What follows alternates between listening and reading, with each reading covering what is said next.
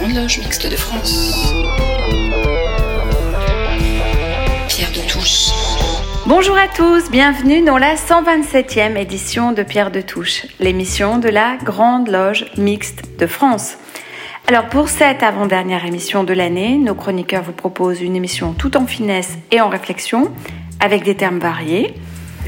Vous écoutez Radio Delta, l'émission Pierre de Touche de ce matin s'intitule Avec le temps et nous sommes ensemble pour une heure.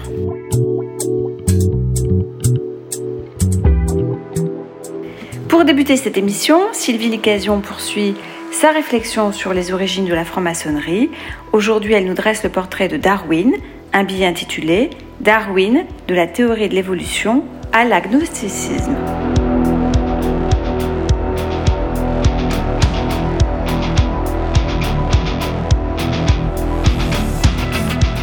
Charles Darwin, de la théorie de l'évolution à l'agnosticisme.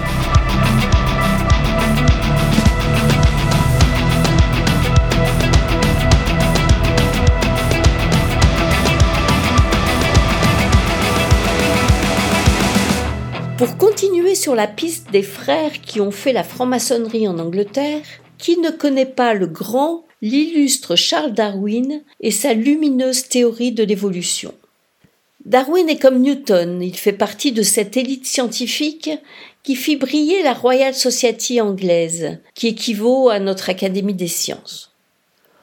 Aujourd'hui, je vais faire une petite entorse aux règles que je me suis fixées pour cette chronique de ne parler que de francs-maçons. Il n'y a actuellement aucune preuve définitive ou documentée suggérant que Charles Darwin, ce célèbre naturaliste, était franc-maçon. Il n'existe pas de registre maçonnique ou de source historique crédible confirmant son affiliation à la franc-maçonnerie. Ses affiliations personnelles ne sont pas complètement connues et il n'y a pas de consensus parmi les historiens. Pourtant, un faisceau d'indices montre que Charles Darwin l'a sûrement été. Sa théorie de l'évolution montre qu'il existe des variations naturelles de population dues à des différences génétiques et environnementales, qu'il existe de ce fait une sélection naturelle, que les espèces évoluent au fil des temps au point de faire naître d'autres espèces. Il a donné naissance à la biologie évolutive qui a révolutionné les recherches ultérieures. Mais ce n'est pas sur ce sujet que tout le monde connaît de Darwin que je veux développer aujourd'hui. Né en 1809 dans un milieu rural de l'Est de l'Angleterre, Charles Darwin a commencé par étudier la médecine à l'université d'Édimbourg, en Écosse, à partir de 1825. Cependant, il n'a pas été attiré par cette discipline. Il s'inscrit à l'université de Cambridge en vue de devenir pasteur anglican. Il est influencé par les idées scientifiques de l'époque, notamment de celles de John Henslow, son mentor en botanique, ça le conduit à participer à des expéditions scientifiques, notamment à celle du HMS Beagle de 1831 à 1836, sous le commandement du capitaine Robert Fitzroy. C'est un tournant majeur dans sa vie.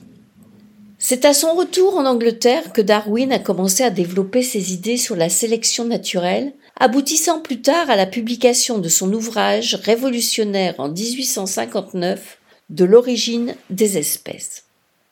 Les observations scientifiques durant son voyage à bord du HMS Beagle l'ont conduit au fil du temps à remettre en question les enseignements religieux traditionnels, ce qui n'a pas manqué de provoquer chez lui des conflits intérieurs sur sa foi religieuse.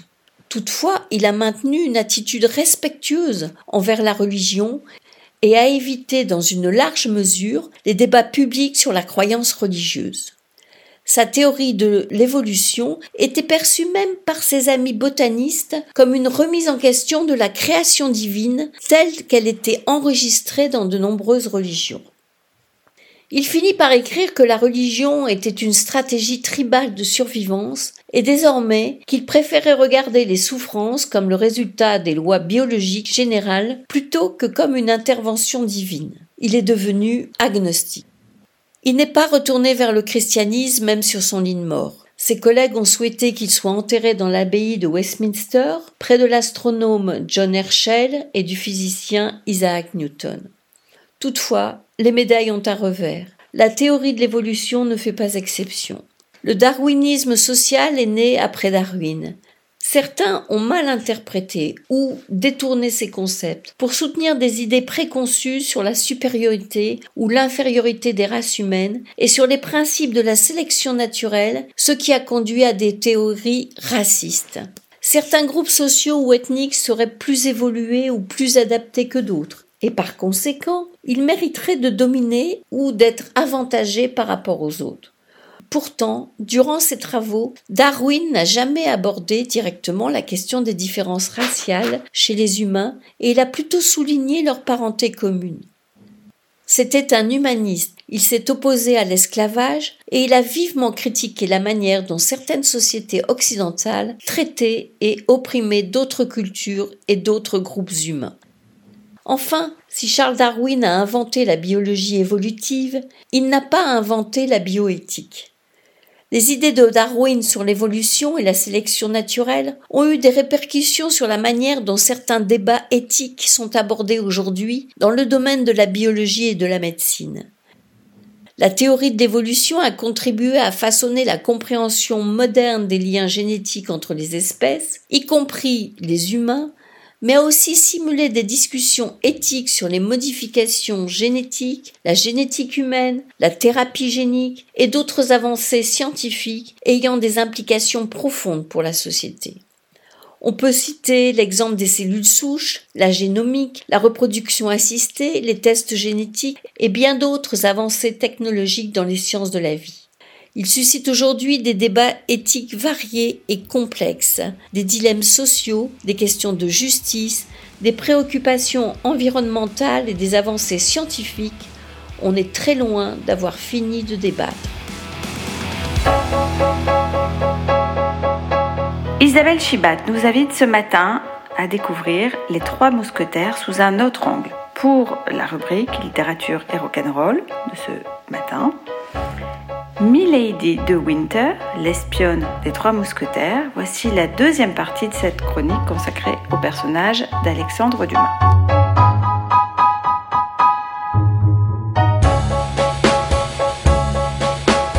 Mais pourquoi Milady est-elle aussi mauvaise? Pas méchante, mauvaise. Ben, c'est-à-dire qu'elle a conscience de faire le mal et le fait quand même, sans éprouver aucun remords. Que renferme son passé? Qu'a-t-elle vécu de si terrible pour en être arrivée là? C'est au fil du roman que l'obscur passé de Milady est révélé à D'Artagnan et au lecteur. À l'occasion de confidences hasardeuses, la première est livrée par un Athos euh, sous l'emprise de l'alcool, tandis que le bourreau de l'île se charge de la suite du récit du destin funeste de Milady. On apprend ainsi petit à petit les drames qui ont parcouru la vie de cette petite orpheline, abandonnée de tous, sans famille ni amis, qui grandit dans un couvent. Pour s'échapper de cette prison monacale, elle séduit un prêtre et s'enfuit avec lui. Mais c'est là que son côté masculin frappe pour la première fois, puisqu'à l'instar de Thésée ou de Jason, héros sauvé par une femme gorgée d'amour, elle abandonne son libérateur qui se retrouve, tel Ariane ou Médée, seul face à son malheur et se suicide. La vengeance viendra de la main du frère de ce prêtre déchu. Elle est marquée par lui d'une fleur de lys, le signe des femmes perdues. Plus tard, alors qu'elle a épousé le comte de l'affaire, donc Athos, Ce dernier sombrera dans la rage et la folie quand il découvrira la marque infamant à l'épaule de son épouse. Fou de douleur, il rejoindra le régiment des mousquetaires et ordonnera que son épouse indigne soit pendue. Mais Milady survit miraculeusement à sa pendaison et s'enfuit. Elle jette alors son dévolu et ses charmes sur le pauvre Lord Winter. L'intrigante, qui ne va pas voler son surnom de veuve noire, l'empoisonne tout simplement pour hériter de sa fortune. C'est ainsi qu'elle accède à l'indépendance et la richesse. Son amour de l'argent et du pouvoir la met logiquement sur le chemin de Richelieu, auquel elle va proposer ses déloyaux services. Un tel personnage, au passé si accidenté et au caractère si inébranlable, est un moteur fantastique pour les intrigues et les rebondissements du roman. La mettre au service de Richelieu, ce cardinal diabolique et sans pitié, est la meilleure idée qu'ait eue Alexandre Dumas. À eux deux, ils forment un duo démoniaque, deux âmes damnées au cœur de pierre. Le but de Richelieu, quel est-il? C'est de faire tomber la reine et prouver à tous, mais surtout au roi, son infidélité et sa liaison avec le duc de Buckingham. Il veut faire tomber Anne d'Autriche. Rien de plus facile pour Milady, qui subtilise les ferrets que la reine avait offerts en gage d'amour au duc. Mais c'est sans compter les mousquetaires et l'habileté et la harne de D'Artagnan, tout entier acquis à la cause de la reine. De nombreux rebondissements s'en suivent hein, et donnent lieu aux pages les plus enlevées de la littérature épique. Hein. La virtuosité de Milady confinera au génie lorsqu'elle parviendra à faire plier John Felton, réputé incorruptible. Chez Razan Maléfique, c'est grâce à un somptueux mélange de séduction charnelle, de manipulation psychologique et à son talent de conteuse magnétique qu'elle arme la main de l'anglais puritain contre le duc de Buckingham, homme à abattre. La fin sordide de la vie de Milady est à la hauteur de son effroyable existence. Après de nombreux et terribles forfaits, elle parvient à fuir, mais Athos la poursuit et la rattrape. Les mousquetaires organisent un tribunal clandestin et Milady est jugée et condamnée à mort.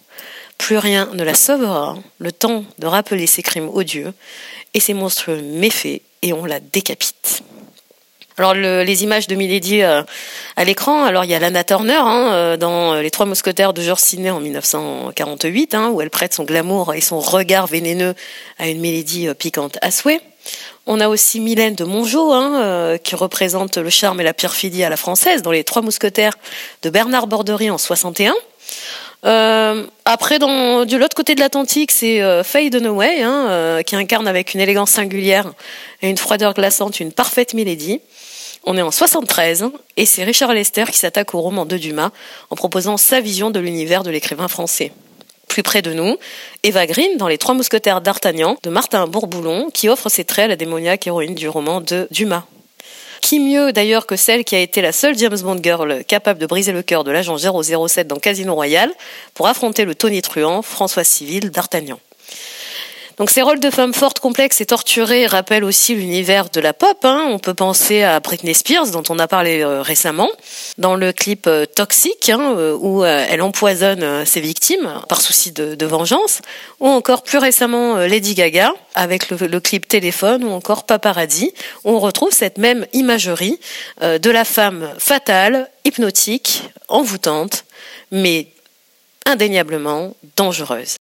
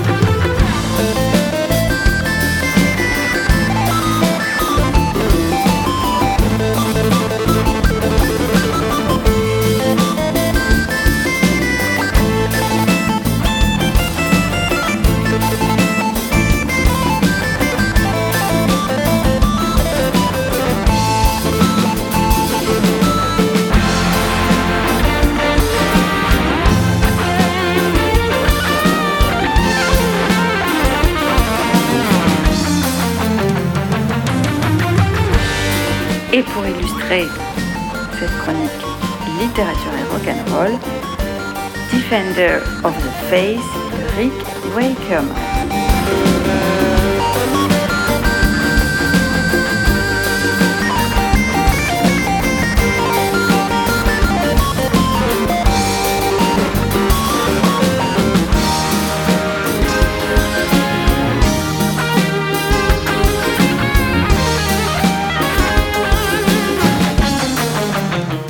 Pas de côté ce matin de Félix Nathalie pour la rubrique Franc-maçonnerie et devenir de la planète. C'est plus un billet d'humeur que nous propose notre chroniqueur ce dimanche de décembre. Écoutons Félix Nathalie et l'écho. Jacques Ier est le fils de Mary Stuart, plus proche parent de la reine Élisabeth à son décès en 1603, et pour régner il se convertit à l'anglicanisme. Le 16 septembre 1620, pour échapper à la persécution de ce roi brutal et qui n'aime pas la dissidence religieuse, des hommes, des femmes et des enfants embarquent sur le Mayflower pour traverser l'océan. Ils sont 102. Le 21 novembre 1620, quelques jours avant d'accoster, les 35 hommes de ces voyageurs se réunissent et signent un engagement. Ce texte, c'est le Mayflower Compact, considéré par beaucoup comme la base fondatrice de la constitution des futurs États-Unis d'Amérique, un texte qui impose entre autres vertus cardinales le respect de la croyance de tous et de chacun. Le premier fils d'Helmut Kohl s'appelle Walter. Il l'a prénommé ainsi en mémoire de son oncle tombé à 19 ans pendant la Seconde Guerre mondiale. Son oncle qui avait lui-même reçu ce prénom en la mémoire de son oncle tombé à 19 ans pendant la Première Guerre mondiale. Quand il parlait de l'Europe, Helmut Kohl disait que elle était une nécessité pour l'Allemagne, pour l'aider à lutter contre ses propres démons. En 1957, six pays signent le traité de Rome, six vieux pays d'une vieille Europe bientôt toute neuve, signent ce texte qui met en place la communauté économique européenne, les prémices du marché commun, une idée de la liberté et de la coopération entre ces six pays et leurs peuples. Le 9 novembre 1989, lorsque tombe le mur de Berlin, Mikhail Gorbatchev appelle Helmut Kohl. Mes services secrets me disent que ça se passe mal, qu'il y a des luttes et des combats. Est-ce que l'armée rouge doit intervenir? Et Helmut Kohl lui répond Ça se passe dans la joie. C'est un moment magnifique. S'il vous plaît, n'intervenez pas. Une discussion qui change sans doute le cours de l'histoire, car Mikhail Gorbatchev croit Helmut Kohl et la Russie n'intervient pas. Tous les deux savent d'où l'on vient. Ils n'ont pas oublié ce dont l'homme est capable. Aujourd'hui, le mois de décembre arrive. Dans notre hémisphère nord, le froid et la nuit dominent. Comme l'écrit Victor Hugo dans un poème Voici que la saison décline, chaque jour perd une minute, chaque aurore pleure un rayon. L'époque est à la vie en sombre.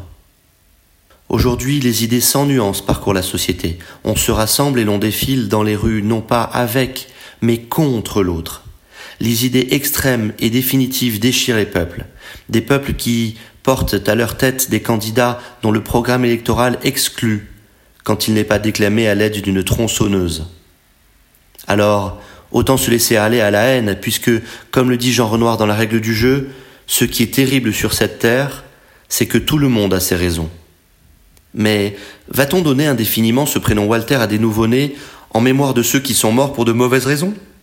Bien sûr, la vision romantique du Mayflower Compact est sans doute interprétée, réinterprétée et surinterprétée.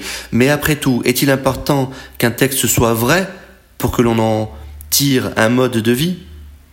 À la fin du mois de décembre arriveront les fêtes. À un moment où les cessez-le-feu sont indispensables, nous avons besoin de nous réapproprier les idées du Mayflower Compact, les avancées du traité de Rome, les conversations positives entre Helmut Kohl et Mikhail Gorbatchev. Nous avons besoin de nous parler, une fois de plus, et à jamais de remettre devant ce qui nous rassemble dans notre commune humanité. Parce que, comme le dit Henri Lacordaire, entre le passé où sont nos souvenirs et l'avenir où sont nos espérances, il y a le présent où sont nos devoirs. Je vous retrouverai bientôt pour un nouvel épisode et je vous souhaite un bon dimanche. Avec le temps, avec le temps va, tout s'en va. On oublie le visage et l'on oublie la voix. le cœur quand ça bat plus. C'est pas la peine d'aller chercher plus loin, faut laisser faire et c'est très bien.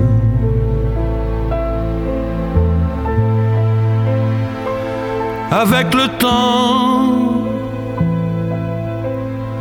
avec le temps va, tout s'en va, l'autre qu'on adorait, qu'on cherchait sous la pluie, l'autre qu'on devinait au détour d'un regard entre les mots, entre les lignes et sous le phare d'un serment maquillé qui s'en va faire sa nuit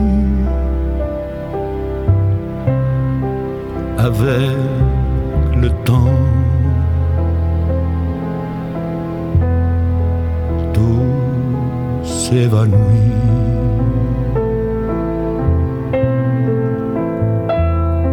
Avec le temps,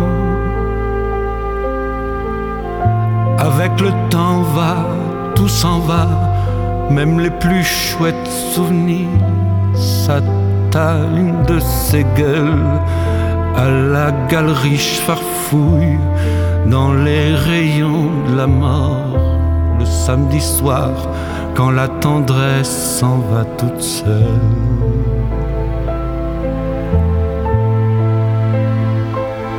Avec le temps,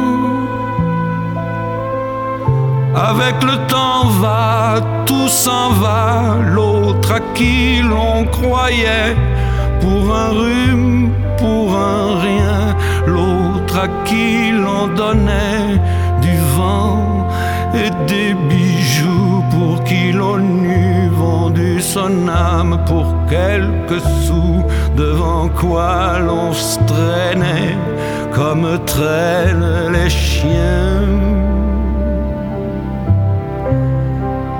Avec le temps,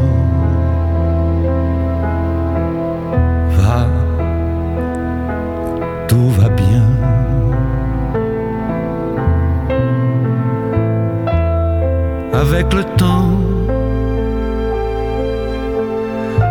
avec le temps va, tout s'en va on oublie les passions et l'on oublie les voix qui vous disaient tout bas les mots des pauvres gens. Ne rentre pas trop tard, surtout ne prends pas froid.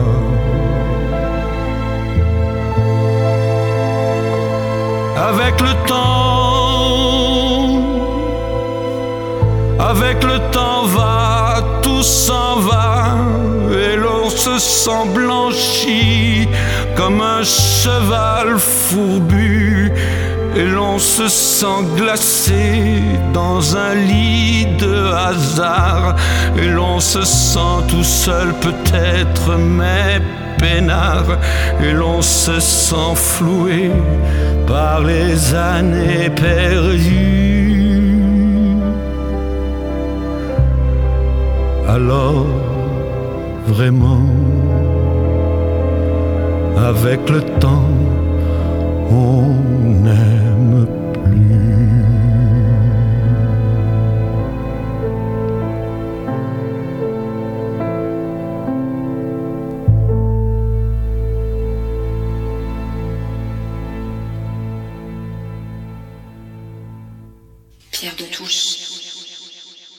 C'est l'heure de retrouver Michel Baron et la rubrique Psychophilo. Aujourd'hui, il s'intéresse à l'intellectuel révolté et anarchiste, chanteur, auteur, compositeur franco-monégasque, Léo Ferré. C'est pourquoi, en illustration, nous avons proposé ce titre de 1971 et qui évoque l'amour déçu, la fuite des sentiments et la tragique expérience du temps qui efface tout. Avec le temps, Léo Ferré. Bonjour. Aujourd'hui, nous allons parler de Léo Ferré. Le Monde vient de sortir un hors-série euh, de 126 pages sur le grand poète que fut Léo Ferré. Avec le temps, avec le temps va, tout s'en va. Incontestablement, il a bercé ou enthousiasmer des milliers d'adolescents dont nous étions. En ce temps-là, il faisait partie de la Trinité Brassens, Brel, Ferré, à laquelle il fallait rajouter quelqu'un du côté euh, déesse. Je nommerai Barbara. Nous étions dans le paradis des mots. Belle, si belle période où, au-delà de la brutalité courante de l'actualité, nous pouvions nous réfugier dans le royaume de la poésie et de la profondeur philosophique. Toutes nos idoles sont devenues des classiques. Noms de rues et d'édifices, enseignement de leur œuvre à l'école, sujet de thèses universitaires, etc. Avec, de temps en temps, la mise en place d'un petit rituel pour les réécouter, soit dans un lieu isolé du monde, soit en communion avec d'autres croyants, entre guillemets, ou de futurs convertis. Il y a quelque chose du religieux qui se met en place quand on aime. Le monde a l'excellente idée de nous reparler de Léo Ferré et d'ôter tout ce que nous projetions sur son personnage. Ses tics, ses mouvements de colère et de révolte contre un système économique d'où il provenait d'ailleurs lui-même, et où nous nous sentons un rejet de la figure d'un père symbolique le fameux ni Dieu ni maître. Mais nous avions oublié qu'il était dans le fond un, humaniste sentimental et que l'on parle beaucoup d'amour dans ses chansons, y compris pour le monde animal. Ah, ces déchirantes chansons pour Pépé, la guenon qui vient de mourir. Cette présence, cette immersion dans le vivant le rendait très sarcastique sur les intellectuels à l'esprit présent, mais au cœur absent, finalement victimes de leur mauvaise foi et de leur snobisme. Il avait la dent très dure, en particulier pour le couple Simone de Beauvoir et Jean-Paul Sartre, dont il écrivait celui qui copiait sur Heidegger. Mais nous oublions aussi que notre anard de service était un grand psychologue il écrivait C'est à trop voir les êtres sous leur vraie lumière qu'un jour ou l'autre nous prend l'envie de les larguer. La lucidité est un exil construit, une porte de secours, le vestiaire de l'intelligence. C'en est aussi une maladie qui nous mène à la solitude. Il va d'ailleurs faire une chanson sur la solitude magnifique, mais ça nous pose aussi la question si, euh, à trop chercher la lumière, on ne tombe pas sur euh, finalement l'insupportable. Cela veut dire que la vérité en direct, justement, est insupportable et que toute relation ne peut se dérouler que dans le midi, avec un point entre les deux, comme l'écrivait Lacan. Et, lui qui hurlait des vérités ne supportant pas les tiédeurs, était l'objet d'une adulation aussi passionnée qu'irraisonnée ou cristallisait des haines paroxystiques, y compris à gauche. Sacré Léo. Avec le temps, euh, avec le temps, on va euh, tout fout le camp. Avec le temps. Beau dimanche. Avec le temps va, tout s'en va on oublie le visage et l'on oublie la voix, le cœur.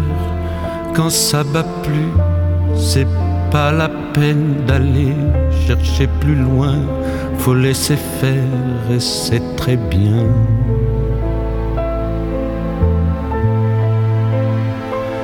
Avec le temps, avec le temps va, tout s'en va, l'autre qu'on adorait. Pierre de Touche, une émission de la Grande Loge Mixte de France. Pierre de Touche. Toujours dans l'idée de la défense des valeurs de la République, nos chroniqueurs s'intéressent aux réflexions menées actuellement Communisme, fascisme, nazisme, libéralisme. Dans son dernier essai, Le Grand Récit, l'historien Joanne Chapoutot met en lumière les mécanismes idéologiques qui ont poussé les sociétés à façonner leur propre histoire pour structurer les mentalités et quel sens donner à nos existences? Écoutons Pierre Yana évoquer le grand récit.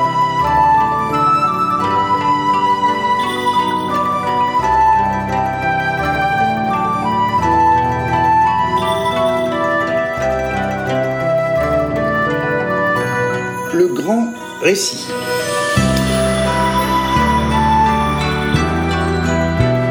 Il est des ouvrages dont la lecture vous donne le sentiment d'en sortir plus intelligent ou au moins moins bête, comme on voudra. C'est le cas du petit ouvrage récent de l'historien Johan Chapoutot, paru en 2021 aux presses universitaires de France, Le Grand Récit, sous-titré Introduction à l'histoire de notre temps. Chapoutot, dont on connaît les remarquables ouvrages sur le nazisme, la loi du sang, la révolution culturelle nazie, entre autres, avait renouvelé notre regard sur cette période en triturant les mythes nazis pour donner à mieux comprendre une période qui, par bien des aspects, échappe encore à notre intelligence. En particulier, Chapoutot montre à quel point le nazisme a été une entreprise de mobilisation de la totalité de la société allemande, entre autres de ses juristes, mais aussi de ses mythes fondateurs. Ici, Chapoutot mobilise les mêmes outils pour interroger le temps des sociétés modernes. C'est la moindre des choses, direz-vous, pour un historien, certes. Mais ici, l'historien se fait humble. Il va questionner la manière dont ces sociétés se racontent à elles-mêmes, se racontent elles-mêmes. Non sur leur seul contenu, mais sur les modalités de la narration, leur récit. D'entrée de jeu, Chapoutot ne recule pas et fait référence au grand philosophe Jean-François Lyotard qui, dans la condition postmoderne, avait prophétisé ou diagnostiqué plutôt la fin des grands récits dès 1979. L'homme, disait Lyotard, est pourtant un animal poétique qui se raconte. Donner du sens se raconte. Et dans l'Antiquité, sous l'Ancien Régime, le providentialisme, le religieux ou le divin, donnait du sens au monde, souvent relayé par la science. Cette affirmation du sens se heurte à la séparation du divin à la fin de l'histoire ou à la mise en cause de l'universalisme républicain par les fascismes par exemple. Plus de Dieu, plus de providence.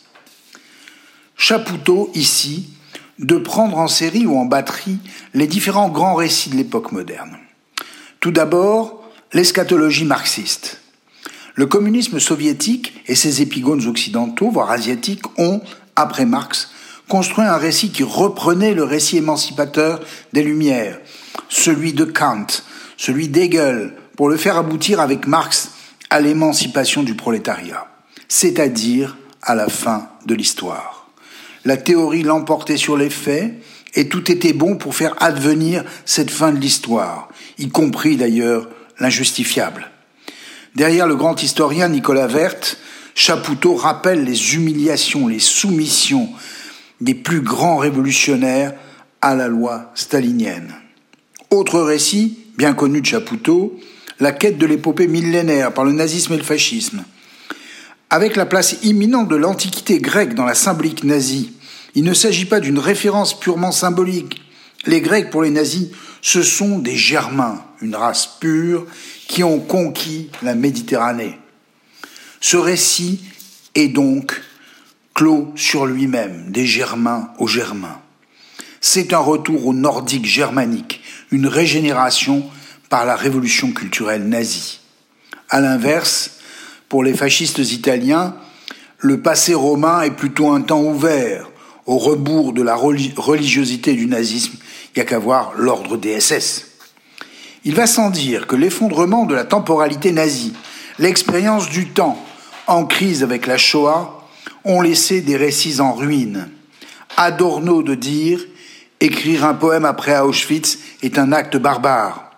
Et Chapoutot de rappeler à l'inverse que la littérature, toute littérature, est celle de, survivants, ce que montrent les œuvres de Duras, disloquées, en ruine, le nouveau roman, par exemple, qui solde l'illusion du récit ancien, et même si écrire, c'est encore postuler une certaine foi dans l'homme au moment de l'ère du soupçon.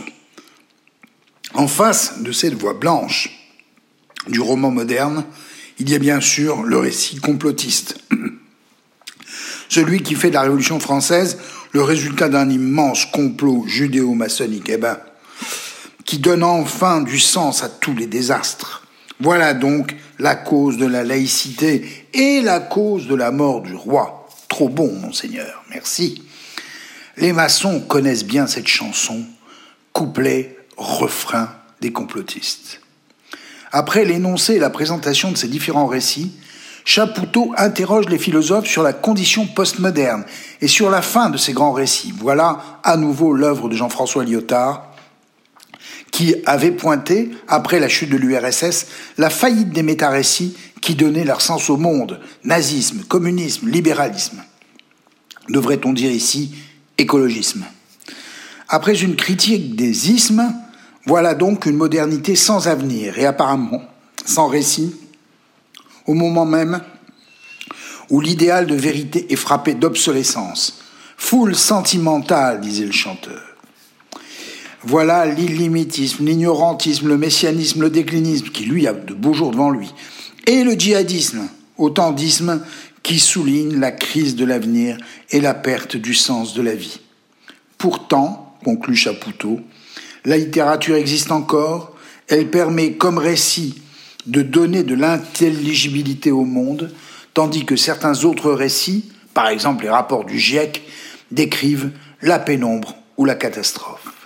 Ainsi, Chapoutot accomplit deux tâches majeures. La première, comme historien, il est attaché aux faits. Il explique pourtant la construction des récits historiques, qui sont eux aussi des constructions.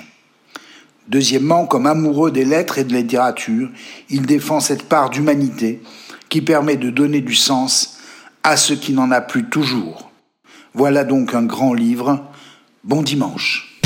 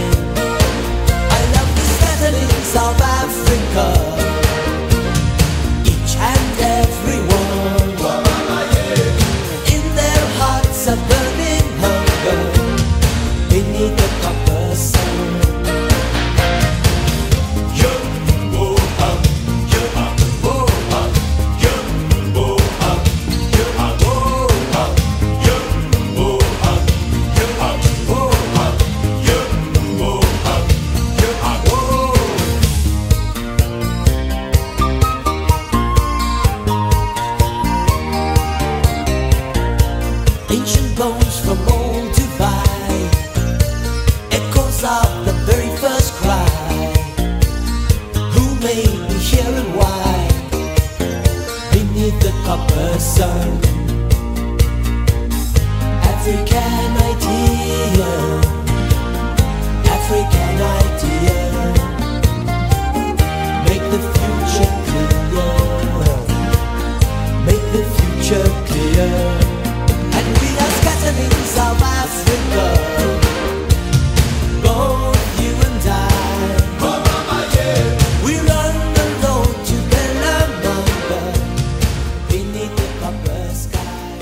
Place maintenant à la chronique internationale. Vous l'aurez reconnu avec la chanson de Johnny Clegg, Scatterlings of Africa, direction vers l'hémisphère sud pour la deuxième partie d'une chronique sur un pays lointain dans lequel William Brest nous emmène.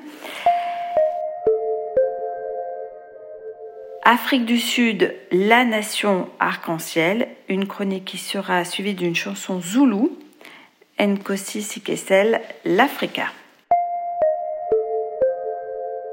L'Afrique du Sud est un pays qui possède une grande richesse en termes de biodiversité. 20 000 espèces de plantes, 2 000 espèces de poissons, 900 espèces d'oiseaux, 300 espèces de mammifères. Pour protéger cette biodiversité, l'Afrique du Sud a mis en place depuis longtemps des réserves naturelles qui sont des zones protégées où la faune et la flore sont préservées. Le parc national du Kruger, 1926, il s'étend sur près de 20 000 km à la frontière avec le Mozambique et le Zimbabwe. Il abrite une grande diversité d'animaux sauvages dont les fameux Big Five, lions, éléphants, rhinocéros, buffles et léopards. Il fait partie du parc transfrontalier du Grand Limpopo, qui regroupe également les parcs nationaux de Gonarezo au Zimbabwe et de Limpopo au Mozambique. La réserve naturelle du Cap de Bonne-Espérance, créée en 1939, c'est une réserve naturelle située à l'extrémité sud-ouest de la péninsule du Cap. Elle fait partie du parc national de la montagne de la Table, classée au parc du patrimoine mondial de l'UNESCO depuis 2004. Elle abrite une flore unique au monde appelée Finboss qui compte plus de 2000 espèces de plantes. Elle accueille également des animaux comme les antilopes, des herbes, des babouins et les manchots du Cap.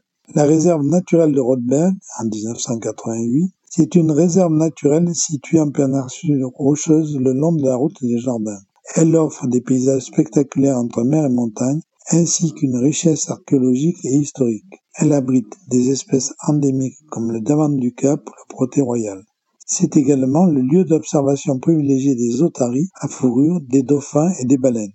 L'Afrique du Sud s'est également engagée dans la promotion du développement durable. Le pays a adopté plusieurs politiques et stratégies visant à intégrer les dimensions économiques, sociales et environnementales du développement. La transition énergétique. L'Afrique du Sud est fortement dépendante du charbon pour sa production d'électricité, ce qui a un impact négatif sur le climat et la santé. Le pays a lancé un programme de soutien aux énergies renouvelables qui a permis d'attirer plus de 14 milliards d'euros d'investissements privés et de créer plus de 36 000 emplois depuis 2011. L'Afrique du Sud s'est ainsi également fixé comme objectif de réduire de 34% ses effets des émissions de 2020 et de 42% d'ici 2025 par rapport à un scénario sans action. Le développement urbain durable. L'Afrique du Sud est confrontée à des défis majeurs liés à l'urbanisation rapide comme la pauvreté, le chômage, le logement, les transports ou les services publics. Pour améliorer la qualité de vie des habitants, L'Afrique du Sud a adopté une politique nationale de développement urbain intégré, IUDF, qui vise à promouvoir des villes inclusives, résilientes et durables. Cette politique repose sur quatre piliers l'intégration spatiale, la croissance exclusive, la gouvernance efficace et la durabilité environnementale. Enfin, la protection de la biodiversité. L'Afrique du Sud est l'un des 17 pays mégadivers du monde. Elle a mis en place un réseau d'aires protégées qui couvre maintenant plus de 8% du territoire national. Le pays a adopté une stratégie nationale pour la biodiversité qui vise à assurer la conservation, la gestion et l'utilisation durable de la biodiversité, ainsi qu'à renforcer les bénéfices socio-économiques qu'elle procure. Le pays a également une politique étrangère active et joue un rôle important dans les organisations régionales, Union africaine et Comité de développement de l'Afrique australe et internationale.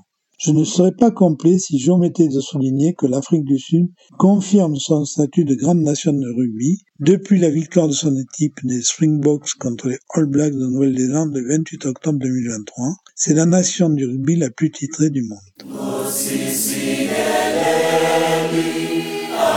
Africa, Manu.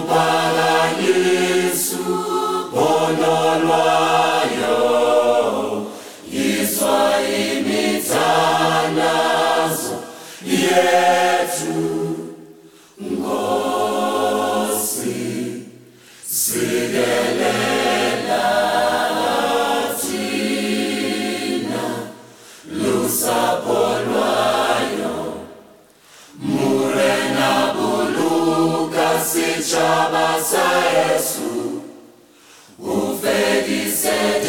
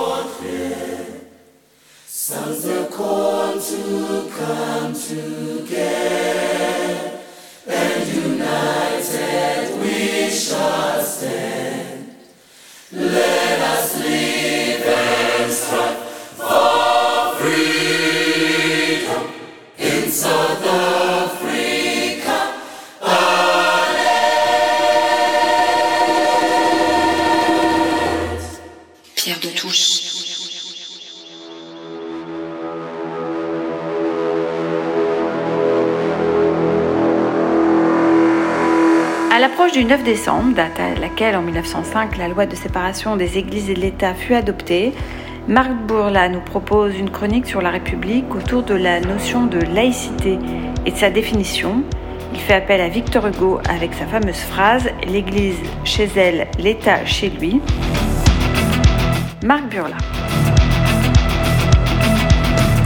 Victor Hugo, en son temps, avait défini la laïcité. L'Église chez elle, l'État chez lui.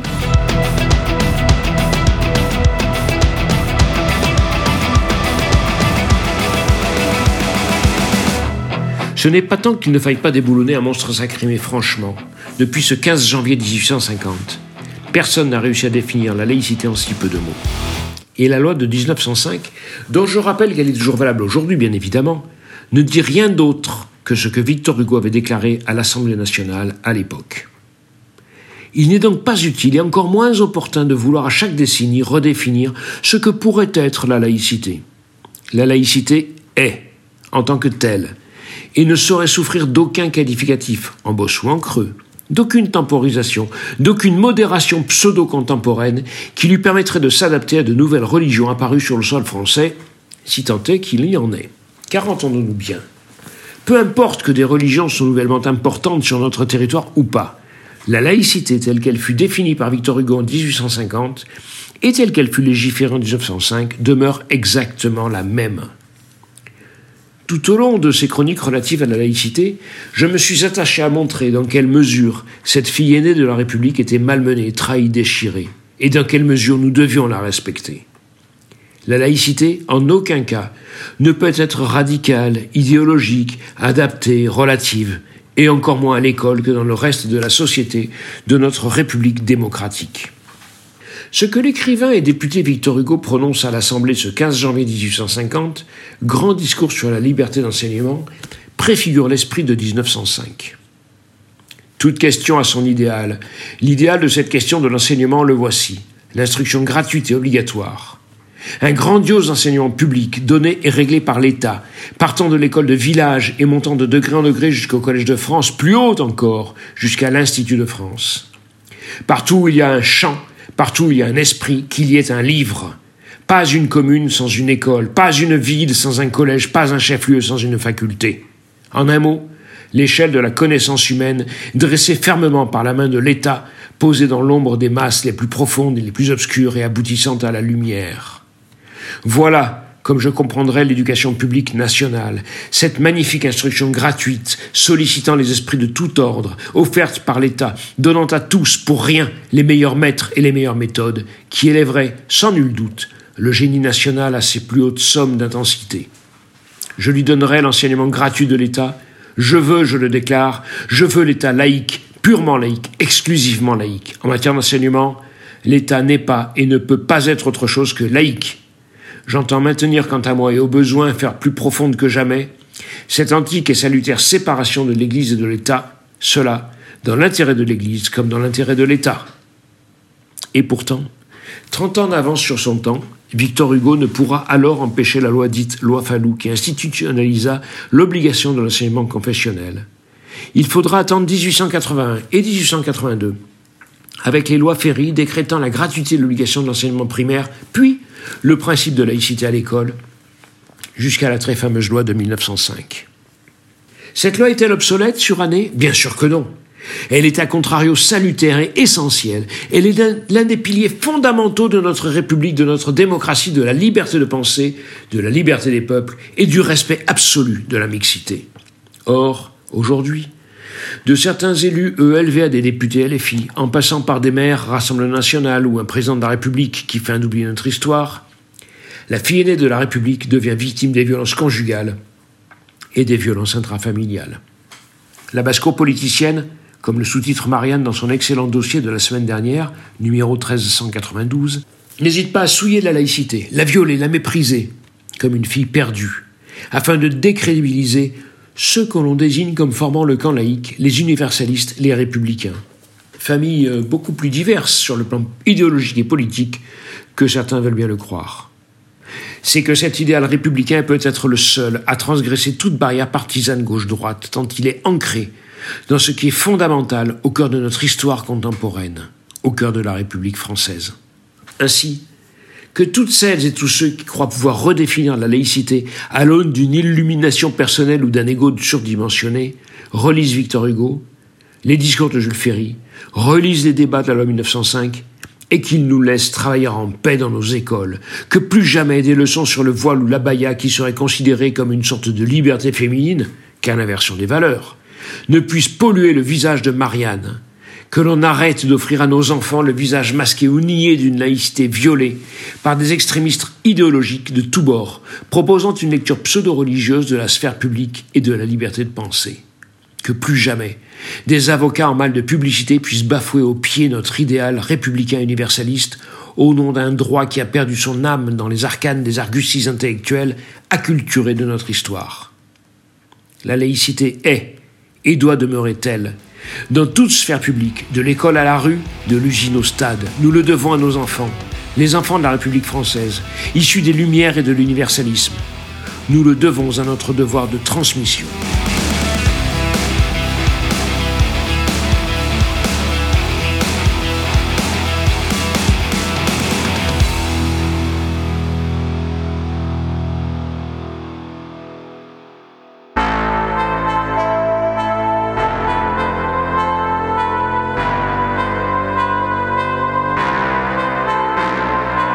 Cette émission se termine. Merci à toute l'équipe de chroniqueurs de Pierre de Touche.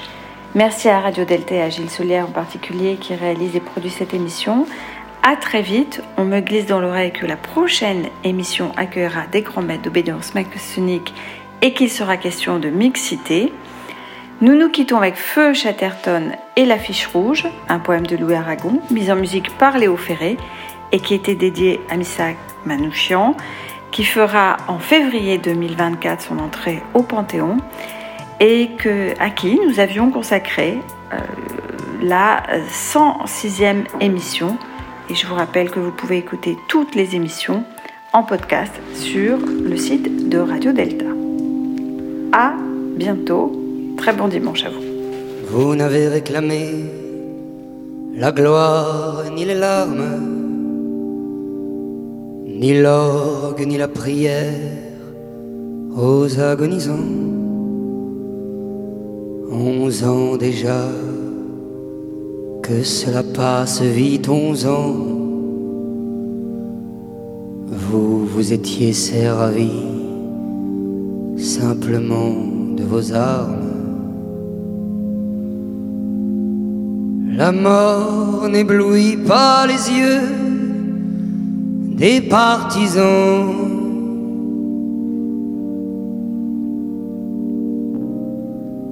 Vous aviez vos portraits sur les murs de nos villes, noirs de barbe et de nuit, hirsutes menaçants. L'affiche qui semblait une tache de sang parce qu'à prononcer vos noms sont difficiles. Il cherchait un effet de peur sur les passants.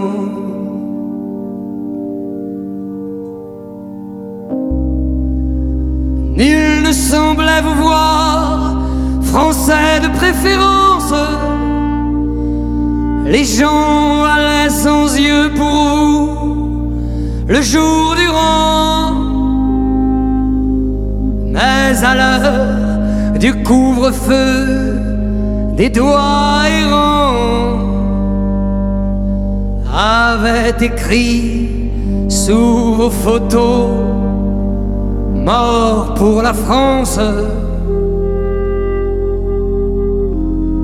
Et les mornes matins en étaient différents.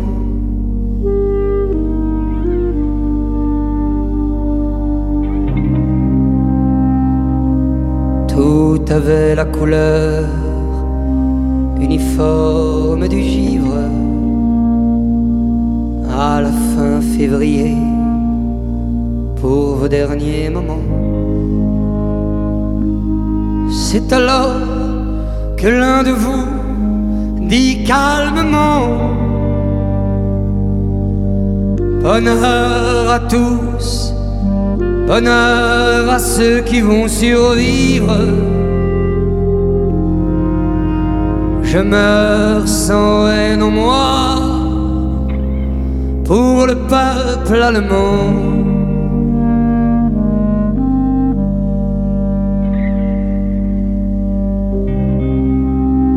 Adieu la peine et le plaisir, adieu les roses,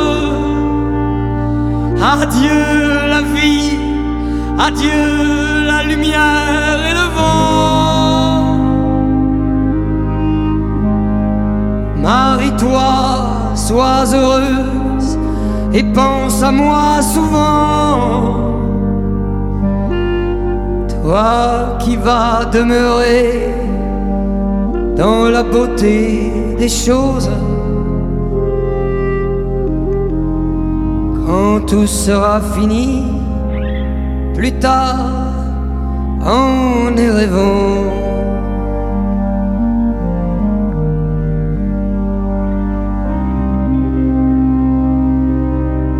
Un grand soleil d'hiver éclaire la colline, que la nature est belle et que le cœur me fend. La justice viendra sur nos pas triomphants. Oh mon amour, ma mélinée, mon orpheline. Et je te dis de vivre et d'avoir un enfant.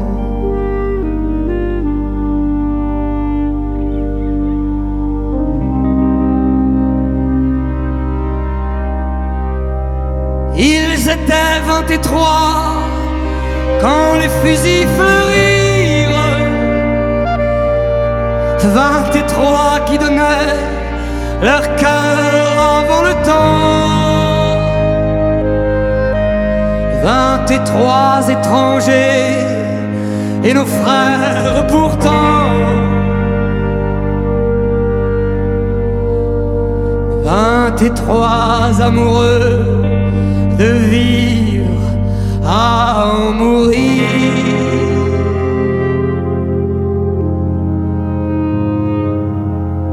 Vingt et trois qui criaient la France en s'abattant.